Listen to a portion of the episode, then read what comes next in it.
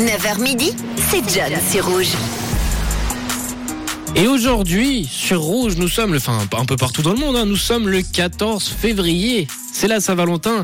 Et on se pose la question ce matin, pourquoi la Saint-Valentin? La Saint-Valentin, c'est la fête des amoureux. Qu'est-ce que c'est bon, on la célèbre dans le monde entier et ce, sous différentes appellations. En Chine, par exemple, il existait déjà une fête médiévale dédiée aux amoureux, la Quixi, Saint-Valentin chinoise, tenue le septième jour de la septième lune. Au Japon, la Saint-Valentin a été introduite par des fabricants de chocolat à la fin des années 1950. Elle est une fête commerciale où les femmes offrent des chocolats aux hommes.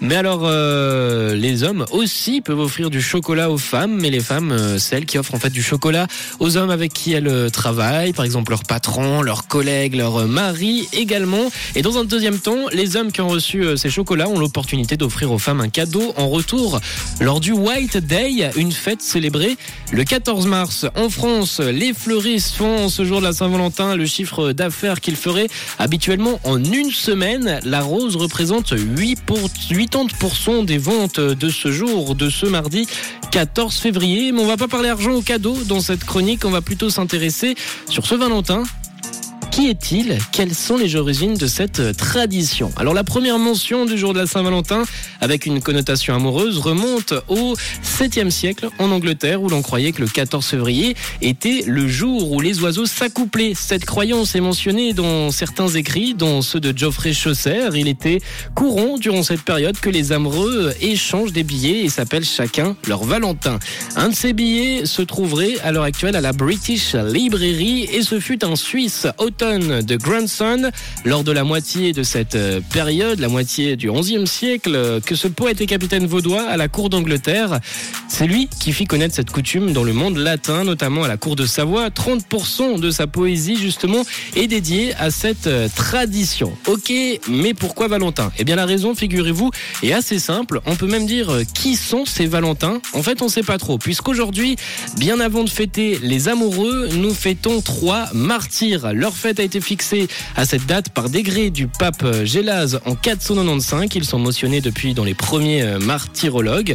Il y avait Valentin de Rome, un prêtre qui a souffert le martyr à Rome dans la seconde moitié du 3e siècle et qui a été enterré à Via Flaminia. Il y a Valentin de Terni, un moine ou un prêtre martyrisé à la même époque et décapité au même endroit. Et on a comme dernier Valentin, Valentin de Réti, euh, moine également, martyr et prédicateur du 5e siècle.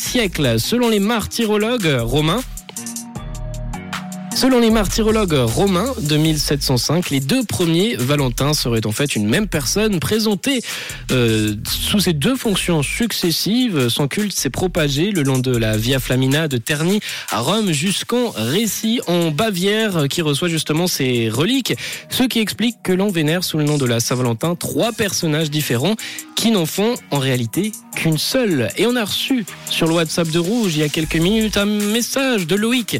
Loïc qui voulait passer un petit coucou, un petit message pour la Saint-Valentin. On t'écoute Loïc. Bah, vous savez, finalement, euh, on parle de la Saint-Valentin. Il faut pas oublier que avant que ce soit la fête de l'amour, c'était aussi et surtout la fête de l'amitié. Donc, euh, ben, n'oublions pas de souhaiter à nos amis aussi une bonne Saint-Valentin et de leur rappeler, ben, qu'on les aime, parce que c'est le genre de personnes à qui, on, je trouve, on ne le dit pas forcément assez, et pourtant, c'est très souvent les gens les plus importants dans notre vie. Parce que contrairement euh, à l'amour qui, de toute façon, un jour ou l'autre, finit en règle générale par se délier, euh, l'amitié, elle, peut durer toute une vie. Donc voilà. Eh ben, merci beaucoup Loïc pour ton message. C'est vrai, on peut aussi souhaiter un- un- une belle journée à nos amis. On le fait pas souvent et on les aime en plus. Alors n'hésitez pas à leur euh, envoyer un petit message aujourd'hui. En tout cas, c'est sûr que ça leur fera plaisir. 079 548 3000 pour passer un message, une info ou quoi que ce soit. On poursuit en musique de notre côté avec Joël Corry.